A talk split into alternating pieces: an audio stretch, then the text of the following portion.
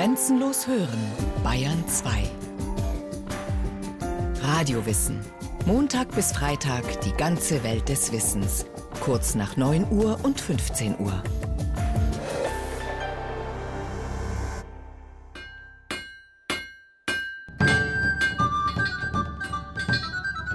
Ehre der Arbeit, des Kopfes, der Hände, wo sie mit Eifer sich tummelt und regt. Wo ist das Missgeschick, das nicht verschwende, wird sich mit freudigem Herzen geregt.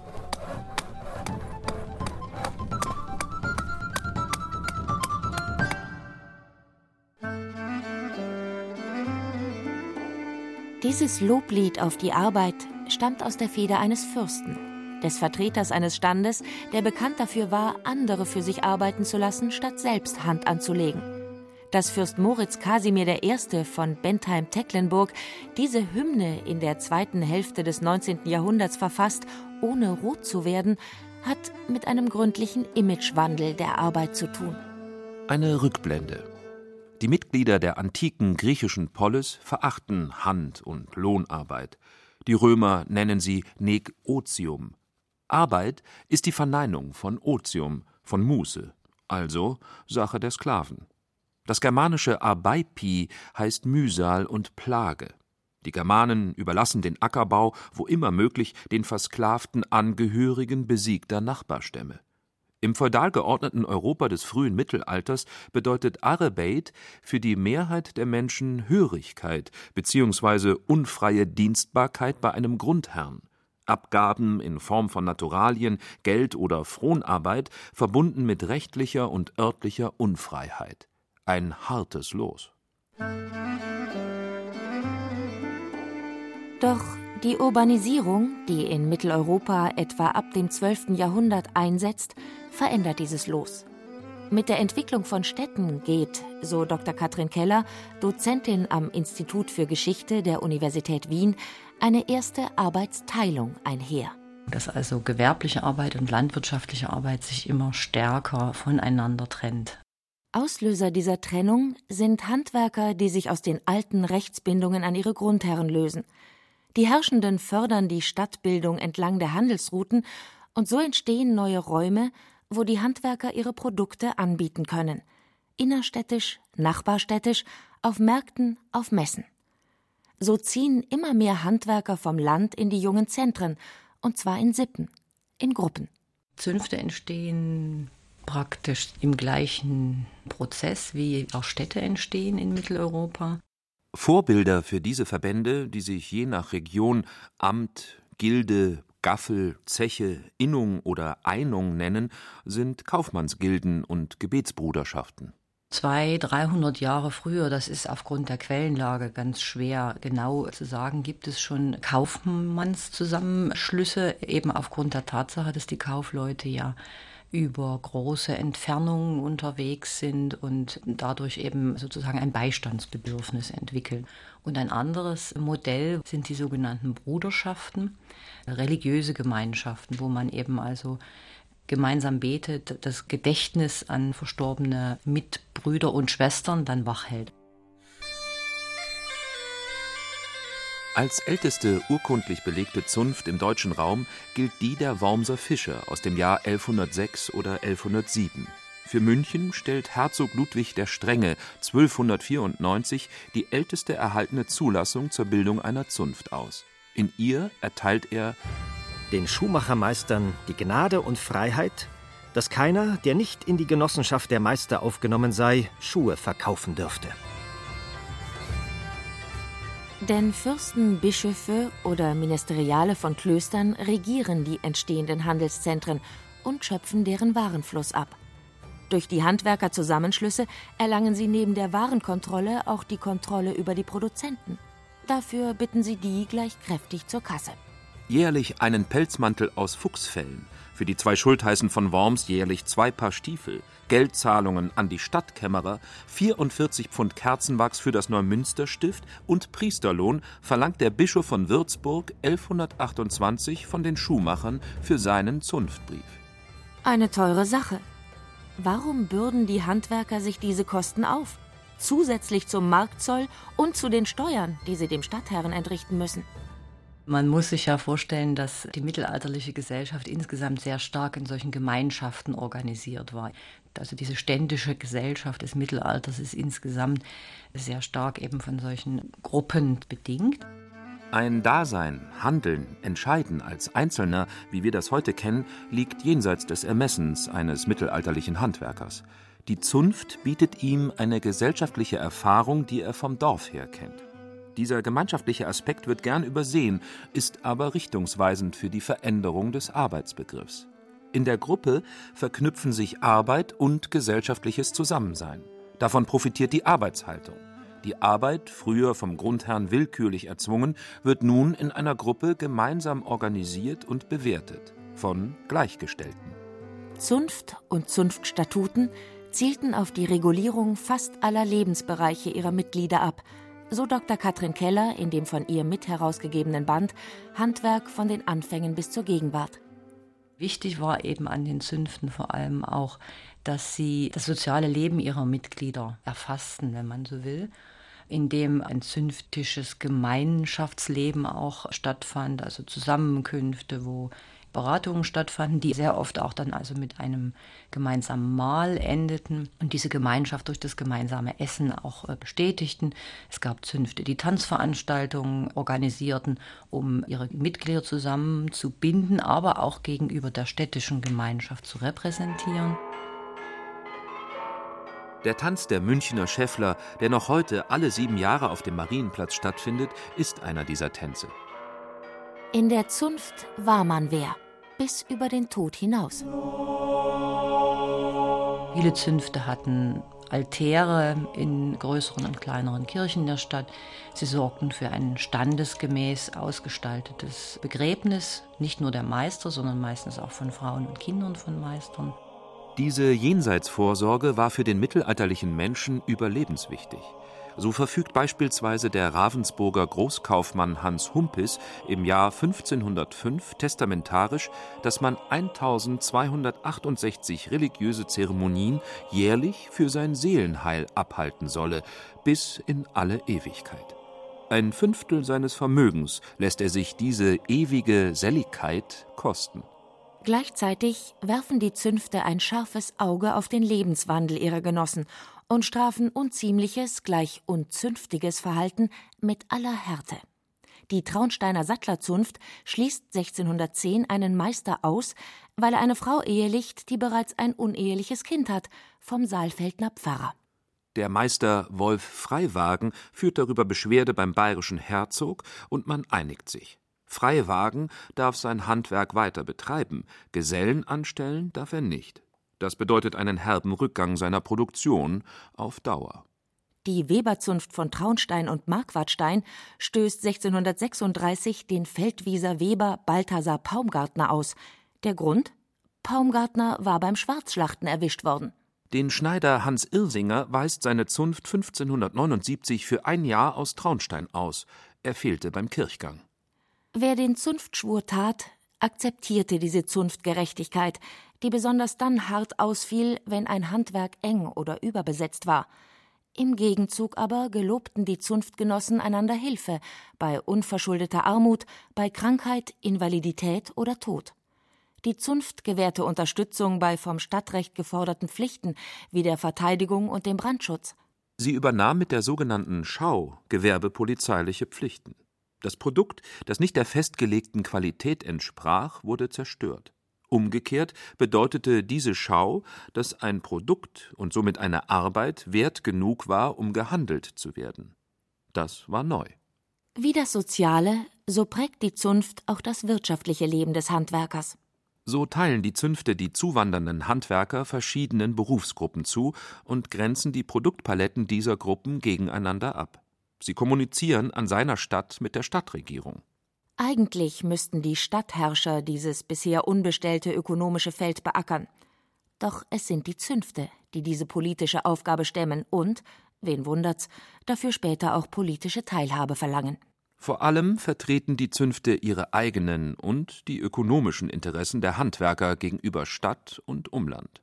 Es gibt als Konsequenz daraus den sogenannten Zunftzwang, wo also die Zünfte mehr oder weniger erfolgreich versuchten, äh, all diejenigen, die die gleichen Produkte herstellen, auch in ihre Zunft eben zu zwingen. Also eine Art ähm, sozusagen Monopol aufzubauen. Als Pfuscher, als Störer, als Fretter oder Stümper verunglimpft man die unzünftige Konkurrenz. Fein ist das nicht. Entscheidend ist eben das Ganze zu denken vor einem Hintergrund einer Gesellschaft, die auf vielerlei Weise einzelne Gruppen, einzelne Personen von vielem ausschließt. Starke soziale Abstufungen, Trennungen, Grenzen, die sind in der ganzen Gesellschaft verbreitet. Umgekehrt stärkt die Abgrenzung die Zünfte nach innen und wirkt gegenüber eigenen Genossen als Machtmittel. Jede Zunft entwickelt über die Jahrhunderte ein immer vielschichtigeres Reglement für die in ihr zusammengeschlossenen Handwerker und Betriebe seien es Loderer, Böttcher, Schweiger, Kuttler, Lebzelter und Wachszieher, Nestler, Riemer, Obstler, Scheibenzwicker, Pergamenter, Siebler, Ringler, Bader, Kandelgießer, Pfeilenhauer, Goldschlager, Drahtzieher, Knopfmacher, Sporer, Gürtler, Wagner, Nadler, Rebleute und das sind noch nicht alle. In Traunstein zählen die Steuerregister zwischen etwa 1600 und 1800 sage und schreibe 87 Handwerksberufe auf. Zugleich erwähnen sie 92 Professionen, die nicht zum Handwerk gehören. Ein Chaos ohne Zünfte und ihre Ordnungen. Die Zunftordnung bewahrt der höchste Zunftmeister entweder in seinem Haus auf oder, als ab dem 14. Jahrhundert die repräsentativen Zunftstuben und Häuser entstehen, im Zunfthaus, in einer Amts- oder Zunftlade. Dieser oft teuer verzierte, nur mit mehreren Schlüsseln zu öffnende Kasten beherbergt neben dem Zunftbrief, den Statuten, einem Zunftsiegel und dem Mitgliederverzeichnis das Vermögen der Zunft. Bei den Zusammenkünften spielt diese Lade eine hohe Rolle. Wird sie einem ausgeklügelten Zeremoniell folgend geöffnet, ist die Sitzung eröffnet. Noch heute eröffnet man deshalb Sitzungen, zu denen man geladen ist. Bei offener Lade sind Trinken, Fluchen, Raufen, Karten oder Würfelspiel verboten. Was vor offener Lade besprochen ist, hat Rechtsgültigkeit innerhalb der Zunft und wer die Zunftsitzung schwänzt oder gegen die Zunftordnung verstößt, zahlt seine Strafe in diese Lade. Wenn auch die Zunftprivilegien je nach Lade sehr unterschiedlich ausfallen, Aufnahmebedingungen, Statuten zu Lehre und Lossprechung von Lehrlingen sowie Vorschriften zum Erhalt einer Meisterstelle definieren sie alle. Damit schreiben sie etwas fest, was in der mitteleuropäischen Arbeitsgeschichte so noch nicht verfasst ist eine geregelte Ausbildung mit überregionaler Gültigkeit. Das kann klingen wie bei den Schuhmachern der Reichsstadt Ravensburg. So einer Schuhmachermeister werden will, solle er mindestens fünf Jahre lang bei einem Meister gearbeitet haben, aber nicht in einem Dorf, Flecken oder auf dem Land, sondern in einer Reichs- oder anderen Stadt und also in einer Ringmauer gelernt haben. Vorausgesetzt, man erhielt überhaupt eine Lehrstelle. Ausgeschlossen davon waren alle, die unehelich geboren waren, deren Familien jüdisch oder andersgläubig waren, nicht sesshaft oder die mit dem Tod zu tun hatten, also Scharfrichter, Abdecker, zum Teil auch Gerichtsbüttel. Da hat man gesagt, die sind, weil sie diesen Beruf ausüben, unehrbar und das vererbt sich auch auf ihre Kinder und Kindeskinder. Jenseits des Nachweises ehrbarer Herkunft brauchte, wer einen Lehrling dingen wollte, die Zustimmung der Zunft. Die bestimmte auch seine Probezeit. Meist kontrollierte sie, ob ein Lehrlingsvertrag geschlossen wurde, und sie sprach den Lehrling nach seiner Ausbildung los, vor offener Zunftlade. Lehrlinge waren sicherlich die mit den geringsten Rechten in der Zunft. Allerdings hatten sie natürlich das Recht eben auf Ausbildung und es gibt durchaus Beispiele, dass Lehrlinge eben äh, vor der Zunft Klage führen über den Meister, dass der sie immer losschickt, das Wasser für die Haushaltsküche zu holen und eben sie nicht richtig ausbildet. Dann besteht auch die Möglichkeit, dass sie Recht bekommen, dass sie einen neuen Lehrmeister bekommen, damit eben diese äh, Lehre dann auch nach den Vorschriften der Zunft umgesetzt wird. Mit der Aufwertung der Ausbildung steigt auch der Wert der Arbeit. Mein Handwerk fällt mir schwer, Drum lieb ich's noch viel mehr. Es freut mich von Herzen. Der Text klingt harmlos. aber er steht für etwas völlig Neues.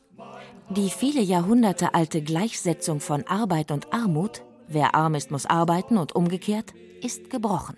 Die Zunft gestaltet diesen Bruch gemeinsam. Große Produktionsstätten wie Mühlen, Gerbereien, Brau- oder Backhäuser werden Zunfteigentum. Kleine Werkstätten, seien es die der Hutmacher, Drechsler, Strumpfwirker oder Schlosser, sind Meistersbesitz. Die Anzahl der Meisterstellen jedoch sowie ihre Besetzung regelt die Zunft nach Marktlage.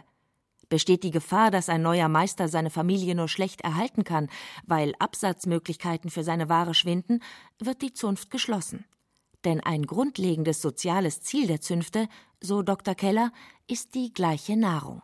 Das ist ein ganz zentraler Begriff für das Weltbild der Zünfte auch. Die Idee ist eigentlich beim Zusammenschluss dieser Meister auch, dass alle eben ein standesgemäßes Einkommen realisieren können sollen. Denn die landläufige Vorstellung großer Werkstätten, in denen der Meister eine Reihe an Gesellen und Lehrlingen dirigiert, ist eine Fiktion. Genauso wie der goldene Boden des Handwerks. Typisch für die meisten Berufe war, dass es den Meister gibt und der alleine in seiner Werkstatt arbeitet, vielleicht ab und zu einen Lehrling hat. In vielen Berufen braucht man jedoch Mitarbeiter um die Produkte überhaupt herstellen oder die Produktion erhöhen zu können. Das waren ganz oft die Ehefrauen und die Kinder und die Töchter äh, von Meistern. Im Prinzip war dieser Familienbetrieb wirklich im wahrsten Sinne des Wortes ein Familienbetrieb. Also in den Zünften selber als Organisation spielten Frauen eigentlich keine Rolle. Das heißt aber nicht, dass sie im Handwerk keine Rolle gespielt hätten. Im Gegenteil. Frauen übernahmen den Absatz. Sie verkauften die Produkte, die sie und ihre Meistergatten herstellten, innerstädtisch und auf den Märkten der Umgebung. Durch die Mitarbeit in den Werkstätten erlangten die Frauen das Meisterwissen, was sie befähigte, beim Tode ihres Mannes die Werkstatt halten und damit die Familie erhalten zu können, wenn sie auch das Meisterrecht selbst nicht erwerben konnten. Die Zünfte sichern neben dem Hospital oder Stift die städtische Alters- und Hinterbliebenenversorgung. Damit zeichnen sie ein neues, wertvolles Bild von Arbeit. Die birgt nun das Auskommen der Familie auch nach des Meisters Tod. Um diese sozialen Leistungen erbringen zu können, steigern die Zünfte bald die Zugangsvoraussetzungen für die Meisterstellen. Neben der persönlichen Eignung und der beruflichen Qualifikation, die er ab dem 14. Jahrhundert mit der Anfertigung eines Meisterstücks nachweisen muss, muss der Meister in Spee das Bürgerrecht der Stadt kaufen, zusammen mit Haus und Grund.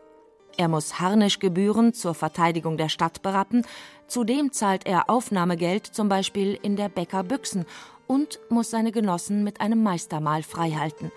Wenige können sich das leisten. Heiratet er allerdings eine Meisterstochter oder eine andere Bürgerin, so ist er des Purgrechten wohl pillig überhebt. So spart er sich die Ausgaben für das Bürgerrecht, Haus und Grund. Für Meisters Witwen und Töchter bedeutet das eine hohe Vorsorge. Sie sind begehrt bei Gesellen. Erst recht, wenn sie eine Werkstatt mit in die Ehe bringen. Womit wir bei den Gesellen wären, einer weiteren Erfindung der Zünfte, die den Wert der Arbeit und damit das Arbeitsethos steigert.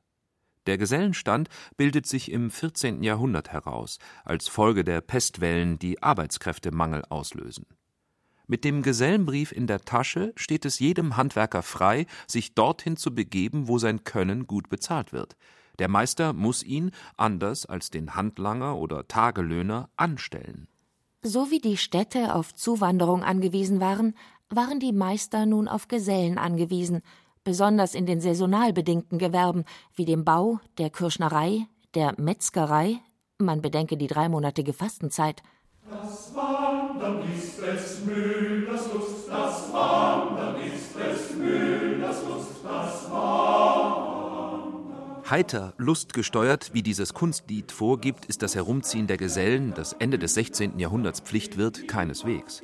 Es dient der Überbrückung der Mutzeit, der Wartezeit auf eine der immer rareren Meisterstellen. Die Gesellen kommen weit herum. Im Norden bis Skandinavien, im Süden bis Italien und Spanien, im Westen bis England, im Osten mindestens bis Böhmen. Mit ihrem in der Fremde erworbenen Wissen entwickeln sie ihre Profession weiter. Zunehmendes Wissen ließ neue, spezialisierte Metiers und technische Innovationen, wie zum Beispiel den Schraubstock, entstehen. Ein schlechter Müller war deshalb, wer nichts Neues zum Können seiner Zunft beitrug. Was muss ein schlechter Müller sein, dem niemals fiel das Wandern ein, dem niemals fiel das Wandern ein. Den Aufschwung der Städte durch das immer speziellere Warenangebot der Handwerker konnte das Land nie einholen. Dieser Vorsprung hob das Selbstbewusstsein der Arbeitenden, je größer er wurde so weit, dass er das ständische Bewusstsein aufhob, wie das Lied vom Fuhrknecht zeigt. Es fuhr ein Fuhrknecht übern Rhein, der kehrt beim jungen Pfalzgraf ein. Er fuhr ein schönes Fass voll Wein, der Pfalzgraf schenkt ihm selber ein. Es lebt der Fürst, es lebt der Knecht, es lebt der Fürst, es lebt der Knecht, ein jeder tut das seine Recht, ein jeder tut das seine Recht. Wer das seine Recht tut, kommt mit Fürsten auf Augenhöhe. Im Tun, also in der Arbeit, liegt nun keine Last mehr sondern Freiheit. Die Zünfte, die das Arbeitsleben in Mitteleuropa über 800 Jahre lang prägen, machen's möglich. Bis ins 19. Jahrhundert, als Dampf- und Spinnmaschinen, Bandmühlen und mechanische Webstühle die handwerklichen Arbeitsmethoden überholen und Manufakturen das Vielfache eines Meisterbetriebs produzieren. Der Todesstoß für die Zünfte kommt mit Napoleon der die Liberté der Gewerbefreiheit links des Rheins einführt. Die preußischen Reformen von 1810 lösen die Zünfte auf, um die gewerbliche und industrielle Entwicklung zu befeuern. Wenige erkennen, dass mit den Zünften auch ein sicheres soziales Netz zu Grabe getragen wird.